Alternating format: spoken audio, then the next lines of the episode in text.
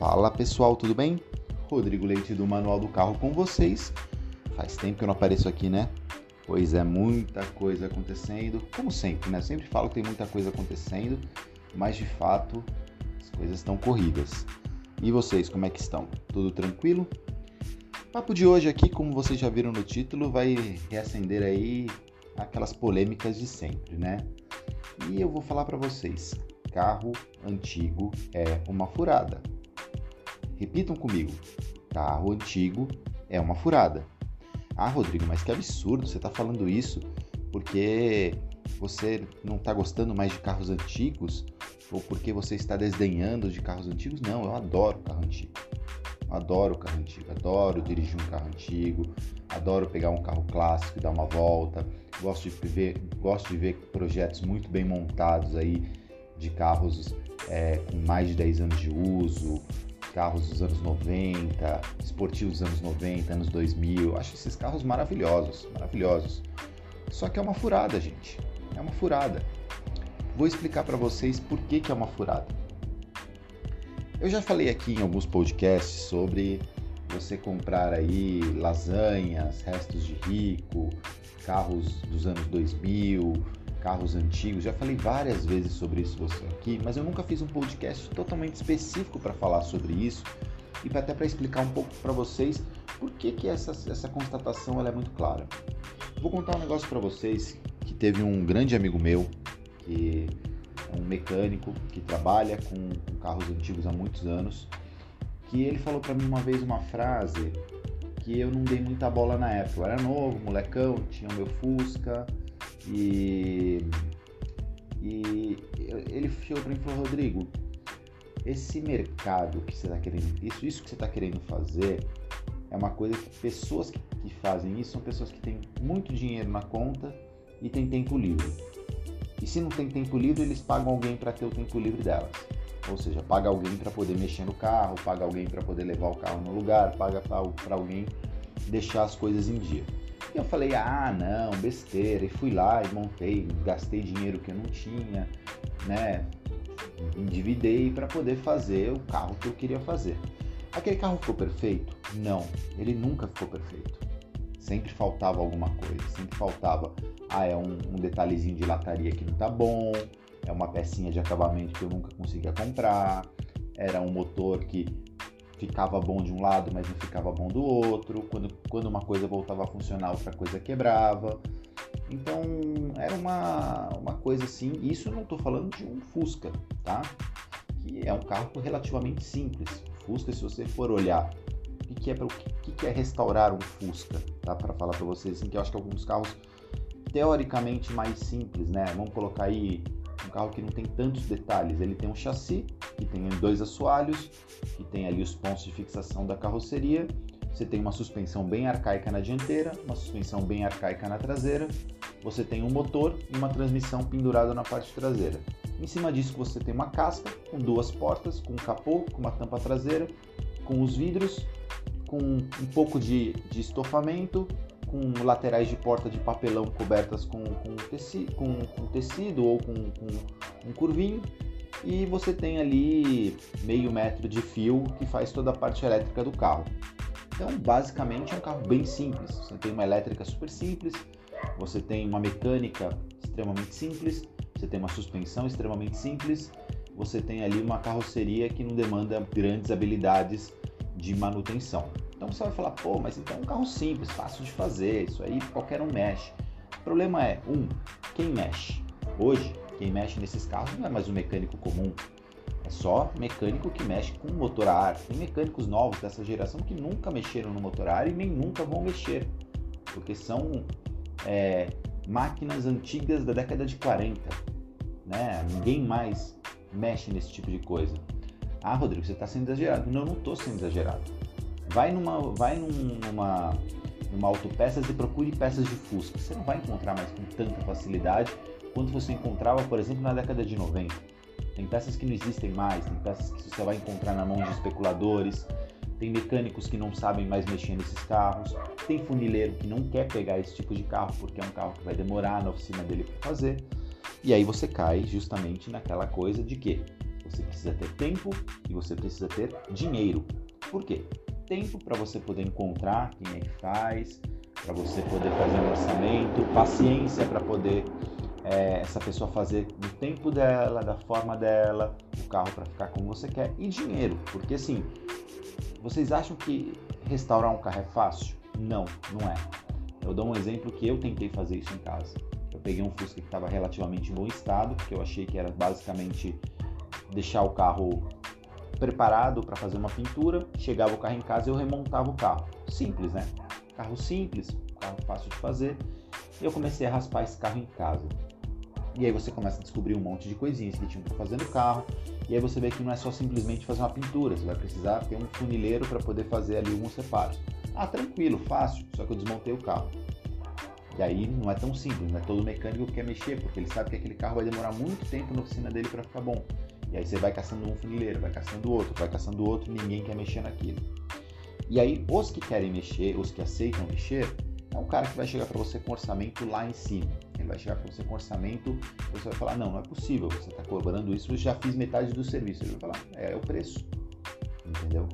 E aí então assim entra na questão de você ter dinheiro. Aí legal, beleza, vamos imaginar que você consiga encontrar aí um bom funileiro, um cara que topou fazer o serviço por um preço bom, encontrou um bom pintor, o cara pintou o seu carro e você chegou com o carro na garagem ali para montar. Agora beleza, tá fácil. Aí você tem que comprar, procurar todas as borrachas desse carro para colocar no lugar. Você não vai montar o carro com borracha velha. Você não vai montar o carro com parafuso velho. Você vai ter que comprar parafuso. Você não vai comprar o carro, colocar o carro com vidro riscado. Você vai procurar um vidro. Ah, você não vai montar aquela fiação, aquele chicote todo ressecado velho no seu carro. Você vai colocar um chicote novo. Ah, o meu farol estava meio amarelado. Você vai procurar um farol novo. E nessa brincadeira você está comprando um carro inteiro novo de pecinhas que você tem que comprar para poder fazer aquele carro voltar à velha forma. E é isso que as pessoas não entendem quando elas começam a querer entrar nesse universo do carro antigo ou até mesmo de um carro com mais tempo de uso para você fazer uma restauração ou fazer uma recuperação, até mesmo uma customização. É, os buracos são sempre muito mais embaixo do que a gente imagina. A gente olha um carro às vezes antigo e fala, ah, é só dar um banho de tinta. Só que assim, Aí, obviamente, vai depender muito do, do, quanto que você tem de exigência com os projetos e com as coisas que você faz. Né? Tem pessoas que levam no funileiro da esquina, o cara dá um banho de tinta todo torto no carro, é, cheio de massa, com respingo, com escorrido, e o cara bate o olho no carro e fala, tá bom. Só que se você é uma pessoa que gosta de carro, você vai olhar isso e você não vai gostar, porque você tem as suas referências, você vê projetos na internet, você vai em encontros de carro e vê aqueles carros impecáveis, com o cofre brilhando, com a parte de baixo do carro brilhante, com as peças cromadas, aquela coisa linda. Você fala, nossa, eu quero um carro igualzinho a esse. Só que na hora que você vai fazer, para você encontrar um nível de trabalho daquele, você tem dois caminhos. Um, você aprender e você fazer. Dois, você pagar alguém que faça isso bem. Então, como você não sabe, como você talvez não vai aprender, você vai ter que pagar. Então, essa é a primeira coisa, você tem que ter dinheiro. Você fazer projeto de carro, que ter dinheiro. Não adianta você achar que com uma grana que você tem ali guardada, um pequeno trocadinho, você compra um carro de 10 vai gastar 5 em cima, esquece. Isso não existe nesse universo, tá? Isso não existe. E eu tô falando só de carro antigo por enquanto, tá? Tô falando de carros aí que você tem um carburador, quando você tem muito aí, você tem aí um, uma ignição eletrônica, você vai ter ali um vidro elétrico, uma trava elétrica, né? Tô falando de carros bem antigos, né? Carros que não necessariamente têm aí grandes dificuldades técnicas para você conseguir determinados componentes e que muitas coisas você consegue fabricar, porque afinal é um carro mais simples em algum projeto. Agora, quando você vai para carros que você começa a ter aí alguns equipamentos eletrônicos, ou começa a ter aí alguns módulos, chicotes, uh, ou até carros importados, né, que muita gente hoje encontra muito barato. Você compra aí carros dos anos 90, carros dos anos 2000 com preços bem atraentes, né? E você vai ver lá o cara tá falando: "Ah, é só um probleminha no câmbio. Ah, é só uma pinturinha que tá queimada. Ah, o carro tá revisado." Mas, né, ou o carro tá, tá fumando um pouquinho, é só trocar a turbina, o ar-condicionado não tá funcionando. Sabe, aquele monte de frasezinhas que você encontra às vezes quando você vai ver um, um carro pela, pela internet ou que você está vendo ali um carro para você comprar. E aí a gente tem que ter um sangue frio muito grande, porque, cara, é lógico que é atraente você comprar aquele cupê dos anos 90 que está ali num anúncio que você bate o olho, o carro é bonito, o carro é, é chamativo, é aquele carro que você vai chegar no encontro de carros as pessoas vão falar, uau, que carro legal. É muito legal isso. Só que entendam uma coisa. Se um carro novo, com 5 anos de uso, um ano de uso, ap apresenta problema, e é normal, às vezes um amortecedor estoura, às vezes um, uma peça se solta, às vezes um, dá um problema de motor, dá um problema de pane elétrica, dá alguma coisa desse tipo, você imagina um carro com 20, 30 anos nas costas. Não tem como esse carro estar em perfeito estado. E aí você fala, ah, não, mas o antigo dono era cuidadoso, ele revisou o carro pra caramba e tudo mais.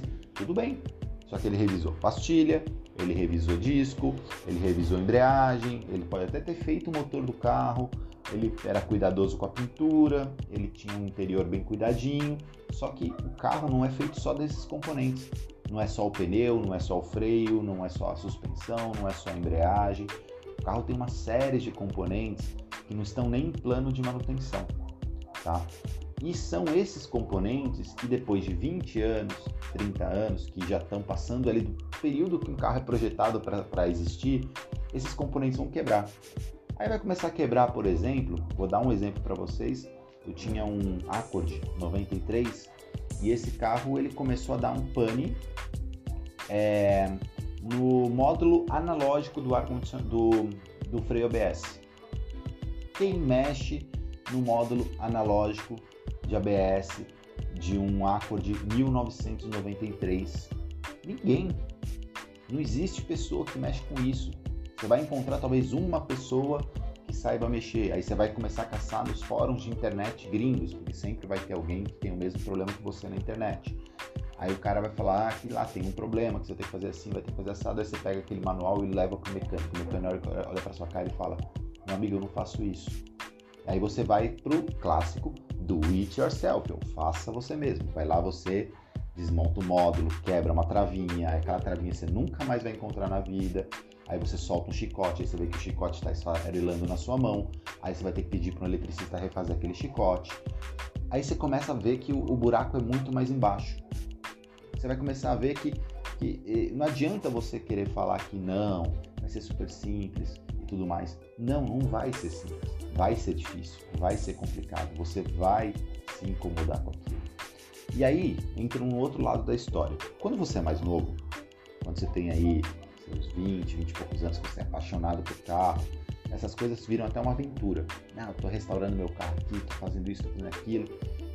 E você não tem também tantas despesas. Só que quando você vai ficando mais velho, primeiro ponto que você começa a ficar meio intolerante. Eu tenho 40 anos e eu começo a ficar meio intolerante com algumas coisas. Então eu não gosto de barulho em carro, por exemplo. Então eu ando com o meu carro do dia a dia, que é um carro zero, um carro que está com 5 mil quilômetros, e eu tenho a minha lasanha.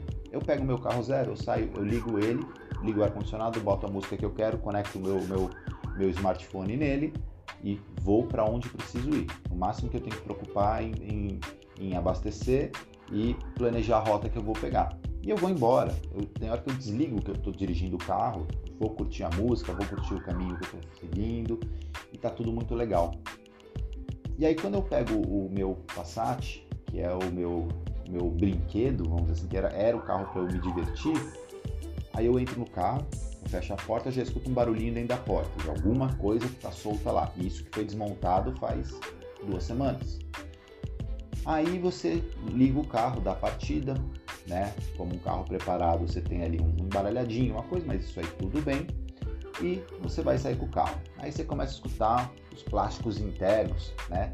Aquele monte de plástico interno que tem naquele carro aquele monte de presilhas, aquele monte de forrações, aquele monte de, de monte de coisas, fazendo uma movimentação que você não estava esperando. Então você começa a escutar rangido, batidinha, barulhinho, né?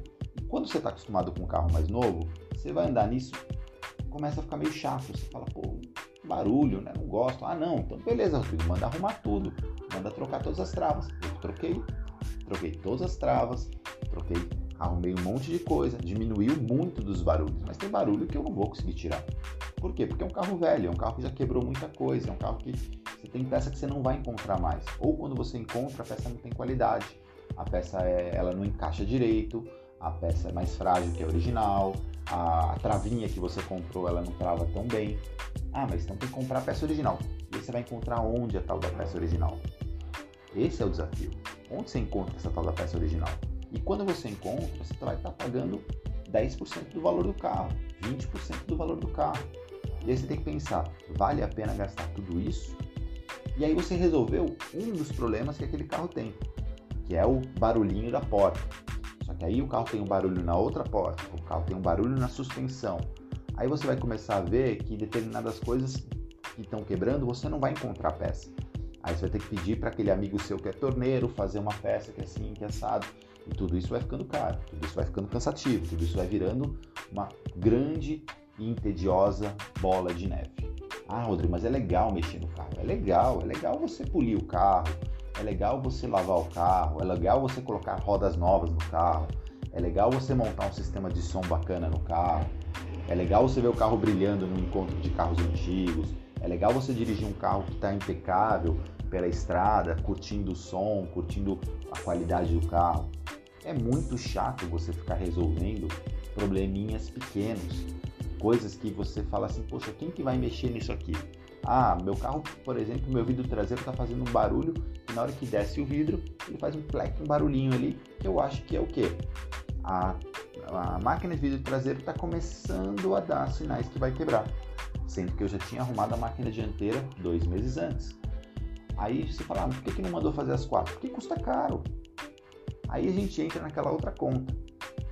Se você não se importa com isso, tudo bem. Conheço um monte de gente que anda com carro ralado, que anda com carro com, com amassadinho, que anda com carro com o interior todo, todo estourado, que anda com carro sujo, não se preocupa. Eu me preocupo. Eu me incomodo com isso. E quando você fala de um carro que é para ser um lazer, você quer que aquele carro esteja impecável, que ele esteja bonito, que ele esteja legal de andar, que o carro esteja gostoso. E, e, você começa a ver esses pequenos detalhezinhos, você começa a se incomodar, sei lá, uma diferença de cor do para-choque. Aí você vai ver uma pecinha que você tinha prendido ontem, que ela você foi andar com o carro, ela soltou de novo, porque a trava que você comprou não tem a mesma qualidade da trava original. Aí você vai ver o farol começou a parar de funcionar de um lado. Aí você vai ver por causa que o chicote que vai para o farol ele estragou em algum ponto que você não faz a menor ideia dentro daquele mar de 250 fios de um carro dos anos 2000. É, entendem qual que é o ponto? Aí vocês falam, ah, mas poxa, essa é a graça de ter um carro antigo, essa é a graça de ter um carro. Não, gente, a graça de ter um carro antigo é curtir o carro. A graça de ter um carro antigo é você, se você tem muito dinheiro, é você botar um carro abaixo e você fazer ele inteiro do zero. Isso é legal. Você pegar, por exemplo, esses projetos que você vê, o pessoal fala muito do Gol de, de 100 mil reais, eu entendo completamente porque que um Gol daquele nível, com aquele grau de detalhismo, com aquele grau de cuidado, custa 100, 150 mil reais porque é o que você vai gastar para você fazer um carro desse. Se eu pegasse hoje, gente, vou ser muito honesto com vocês, meu carro hoje tem um motor zero, meu carro tem suspensão zero, tem pneu zero, o carro tem baita sistema de som, o carro está muito bonito. Sabe quanto que eu gastaria hoje para fazer um trabalho de um nível de Baidene no meu carro para poder fazer um, um, deixar ele como se fosse condição que saiu de fábrica? Eu posso falar para vocês que eu gastaria no mínimo, no mínimo 60 a 70 mil reais, tá? Isso que eu já gastei muito dinheiro nesse carro para que ele ficasse como está hoje. Porque que aí você fala, Rodrigo, nossa, mas 60, 70 mil reais, tudo isso? Tudo isso. Uma pintura de boa qualidade, com uma funilaria de boa qualidade, para você fazer uma pintura completa, desmontar o carro inteiro, fazer a pintura de tudo, vai gastar aí uns 30 mil reais. Tá? Pintura e funilaria. Aí você vai ter que comprar todas as borrachas novas. Porque você vai tirar a borracha velha e vai colocar a borracha nova.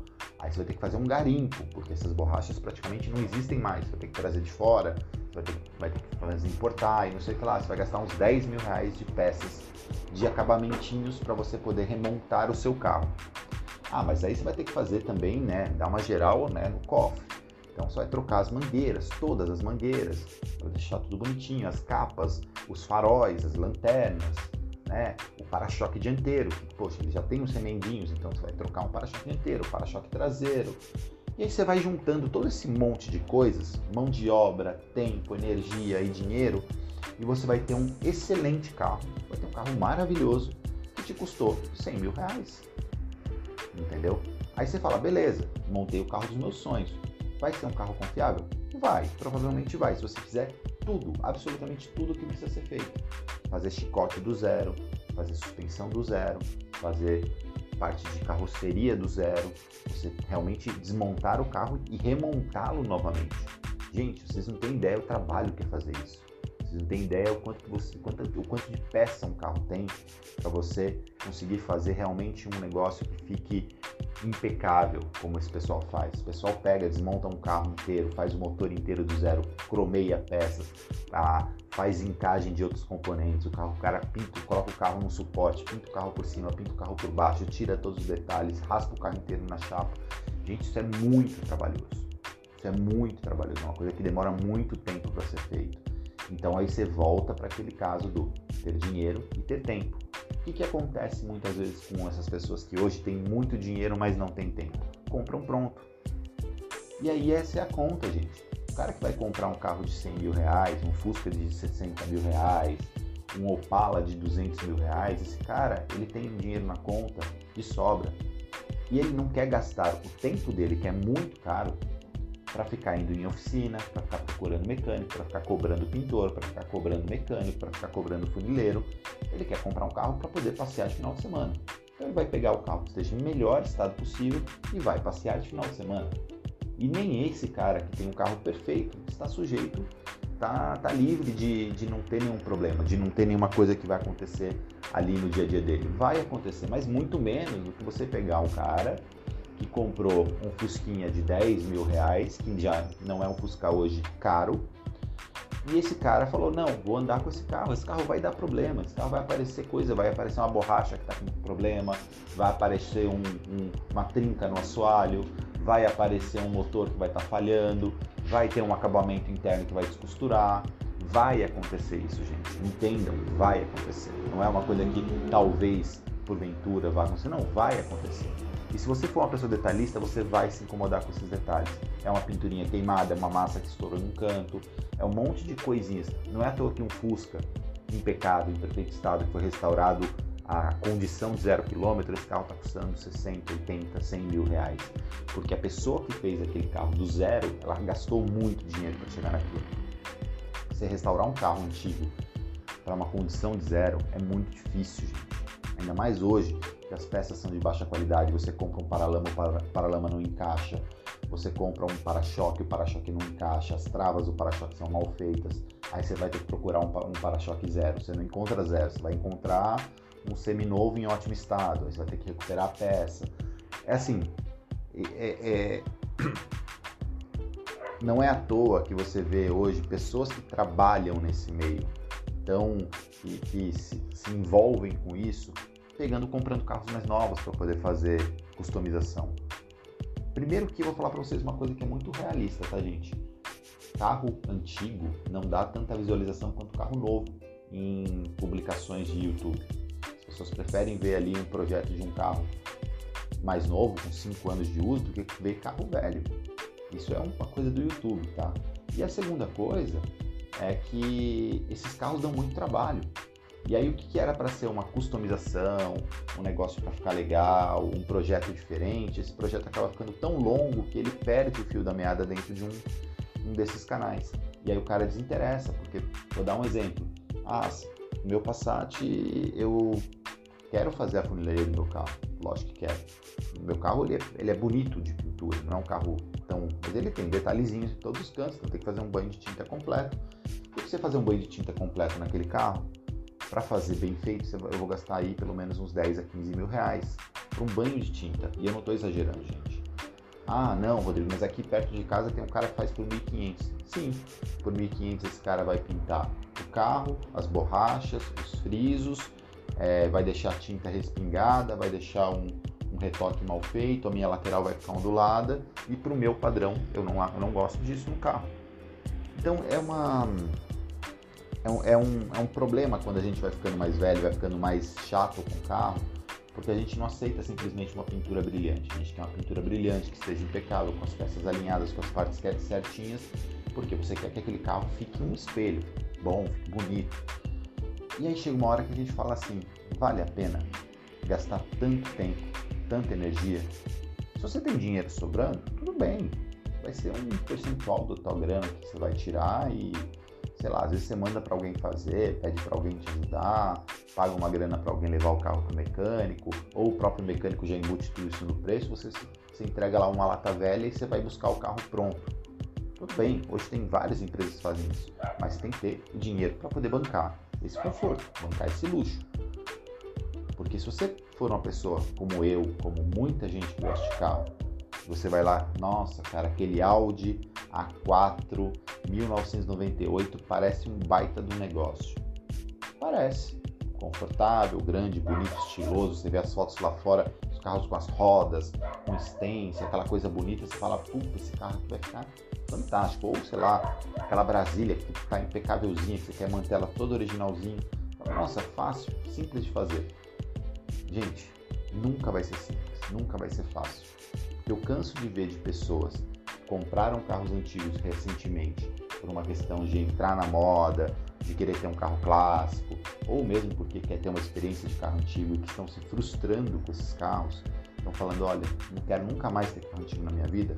Por quê? Porque vai ter que passar em mecânico, vai ficar na mão na rua um dia, vai ter o barulho interno, vai ter. Quando passa o brilho daquele carro, o carro começa a ficar uma coisa chata. E aí eu vou falar para vocês uma coisa, meu Passat, por exemplo, que é um carro que vocês acompanharam aqui no podcast, acompanharam aí até em vários outros lugares que, que eu posto sobre ele lá no, no Instagram, lá Passateira, é, no Flatout mesmo, que eu postei algumas coisas sobre o carro e por aí vai. Eu tô ficando cansado do carro. Eu tô ficando cansado. Porque o carro anda bem, o carro tá com mecânica impecável, o carro anda bem, o carro é forte, tem um baita desempenho, o carro chama atenção todo mundo na rua. Só que é um carro que eu saio com ele, aí eu fico com a orelha, eu, eu não desligo, eu fico com a orelha no barulhinho da suspensão na traseira. Eu já sei até o que, que tem que fazer, mas para arrumar eu tenho que encostar, tenho que levar uma pessoa certa para fazer aquilo, porque não é simplesmente levar em qualquer loja de, de suspensão e fazer. Tem que ser uma pessoa específica para mexer naquilo. Aí tem um vazamentinho na, na caixa de direção, aí tem um barulhinho no painel, e aí você vai andar com o carro, essas coisas pequenininhas que parecem pequenas, elas vão tirando a experiência de dirigir com o carro. E aí você fala, ah, Rodrigo, mas isso é besteira. Não, não é, gente. Carro, carro antigo, carro clássico, carros, carros especiais, eles são para te dar sensações especiais, não para te gerar uma dor de cabeça. Então, volto para uma dica assim, se você ainda está tá aqui há 27 minutos escutando eu falar para vocês que é um mau negócio ter um carro antigo, mas você ainda quer ter um carro antigo, coloque algumas coisas na cabeça. Não é que é um. Ele é um mau negócio. Ele, é, ele, ele não é uma coisa que você vai ganhar dinheiro, ele não é uma coisa que você vai, vai ter um rendimento. É, é uma. Você vai rasgar dinheiro, você vai jogar dinheiro fora. Mas você pode ter aí uma experiência legal. As dicas que eu te dou é o seguinte: primeira principal e a mais importante. Se você não tem dinheiro dobro do valor do carro para aquele carro que você vai ter, você saiba que esse carro não vai ficar na condição que você queira. Então assim, ah, você fala, ah, Rodrigo, eu tenho dinheiro para comprar um carro de 15 mil reais, compra um de 5. Mas não vai comprar uma lasanha velha de 5. Compra um carro que vale 5. Vou dar um exemplo, tá? Você está querendo comprar um Audi A3 98 para você fazer aí o seu projeto. Compra um Gol. E eu não estou exagerando. Compra um Gol. Ah, Rodrigo, mas que absurdo. Compra um Gol. Ah, eu estou querendo comprar aquela Alfa quadrifólio de 15 pau e eu tenho os 15 para comprar esse carro. Compra um Uno. E eu não estou exagerando. Compre um Uno. Por que, que eu falo isso? Porque você vai conseguir manter esse carro. Você vai conseguir fazer a manutenção desse carro. Você não vai ter uma peça que vai custar 2 mil, 3 mil, 5 mil reais para você arrumar. E olha que eu falo que existem essas peças. E elas custam caro e elas quebram com frequência. Então, assim, compre um carro que caiba no seu bolso. Ah, Rodrigo, eu tenho dinheiro para comprar um carro de 100 mil reais para ser lasanha. E eu quero comprar um de 15. Aí, beleza. Eu quero comprar o A3. Beleza. Você vai comprar um carro de 15, vai gastar 20, 25, ele vai ficar um carro legal. Às vezes até mais, às vezes menos, dependendo do carro. Ah, vou comprar uma Alfa Romeo 156 e eu tenho dinheiro para comprar um carro de 100 mil reais. Você vai comprar. Você vai manter? Pode ser. Porque vão ter peças desse carro que vão te custar muito caro. E eu conheço muitos amigos meus que têm Alfa Romeo que falam que assim, tem peças que passam de 10 mil reais. E aí você fala, ah, absurdo. Não, não é absurdo, é realidade. São carros que você compra em dupla, como diz um grande amigo meu, Daniel, que ele fala, você compra esses carros em dupla. Ah, eu comprei esse carro, vou comprar um outro para tirar peça. Porque sai mais barato do que você sair caçando essas peças. Então, você, você entende que, que esse universo do antigo mobilismo, ou do, do carro preparado, ou do carro dos anos 90, ele não é um universo tão amigável nesse aspecto não é tão simples, né? Você não está tá num overhauling do mercado americano, você, o cara compra lá um carro super raro e ele vai numa autopeças e compra todas as peças e monta o carro. Isso não existe, tá? Aqui. A gente... O TK recentemente soltou aí um vídeo falando da, de uma decisão dele de mudar um pouco do foco do canal, de, ter, de tirar um pouco dos projetos de carros mais antigos, né, e, e, e focar mais em carros mais novos, justamente por conta disso. Aqui no Brasil a gente tem um problema muito sério, faltam peças, falta mão de obra especializada, as coisas que quando tem são muito caras e as peças que tem são de baixa qualidade. Então você tem um problema sério. E peça de acabamento de carro dos anos 90 esquece, não existe. Entendeu? Então por isso que eu falo, você quer comprar um carrinho? Compra um carro simples. Compra um carro que vai ser fácil de você manter, que vai ser fácil de você encontrar as peças, que você vai conseguir se divertir com aquele carro, que você não vai furar o teu bolso. Ah, eu tenho dinheiro, tenho dinheiro para fazer. Sugestão que eu dou, compra pronto. Ah, mas não tem graça. Tudo bem. Então encare o desafio de você pegar um carro que você não sabe como ele está, que ele pode estar muito bom estado e você ter uma grande surpresa e esse carro não te dá despesa, mas é uma loteria. Assim como você pode pegar um carro que esteja em muito bom estado, que ele vai explodir o motor do nada, sem motivo aparente, no dia seguinte você pegar o carro. Então, é, é uma coisa que eu falo para você. É, parece que eu estou sendo uma pessoa chata de falar assim: ah, Rodrigo, você não quer que as pessoas comprem carros antigos. Não, eu quero que as pessoas tenham consciência que quando você compra um carro antigo, quando você compra um carro mais velho, esse carro ele não é um carro que vai estar em perfeitas condições ele não é um carro que vai estar impecável. E o processo de restaurar carro, o processo de arrumar carro, ele é traumático. Ele não é um processo simples, ele não é um processo fácil, ele não é um processo barato e ele é um processo que toma muito tempo. Então, o que eu falo é, esteja preparado. Se você não está preparado, se você acha que não, por exemplo, falta dinheiro para mim. Ah, não, não tenho tempo de mexer em carro porque eu trabalho pra caramba, final de semana eu tenho as coisas para fazer com a minha família. Não se meta nessa roubada porque essa roubada ela é divertida de ver, ela é divertida de fotografar, ela é divertida de comentar sobre, mas quando você coloca dentro da sua garagem, vou falar com você, tem que gostar muito, ou tem que ter muito dinheiro e tempo para você poder ter uma experiência muito agradável com o carro antigo. Então esse daqui é meu desabafo, meu podcast do desabafo. Entendam, eu não estou ainda desistindo do Passat, embora tenha hora que dá vontade, mas falo para vocês, hoje minha vontade era comprar um Sandeirinho RS 0 km, carrinho pronto para andar, pronto para se divertir, pronto para usar, ou mesmo até voltar para um casinho que nem aquele carro que eu tinha, para montar um carrinho de pista, tirar tudo de dentro, botar um banco concha e se divertir. Por quê? Porque é um carro que as peças são baratas, é um carro que não tem muita coisa para quebrar e que você consegue ter a mesma dose de diversão do que às vezes um carro que nem que eu tenho hoje, que é muito divertido, muito potente e tudo mais, só que cada hora que eu saio é uma surpresa. Então é isso, gente. Esse daqui é o meu podcast de desabafo de hoje. Qualquer dúvida, só chamar. Fui!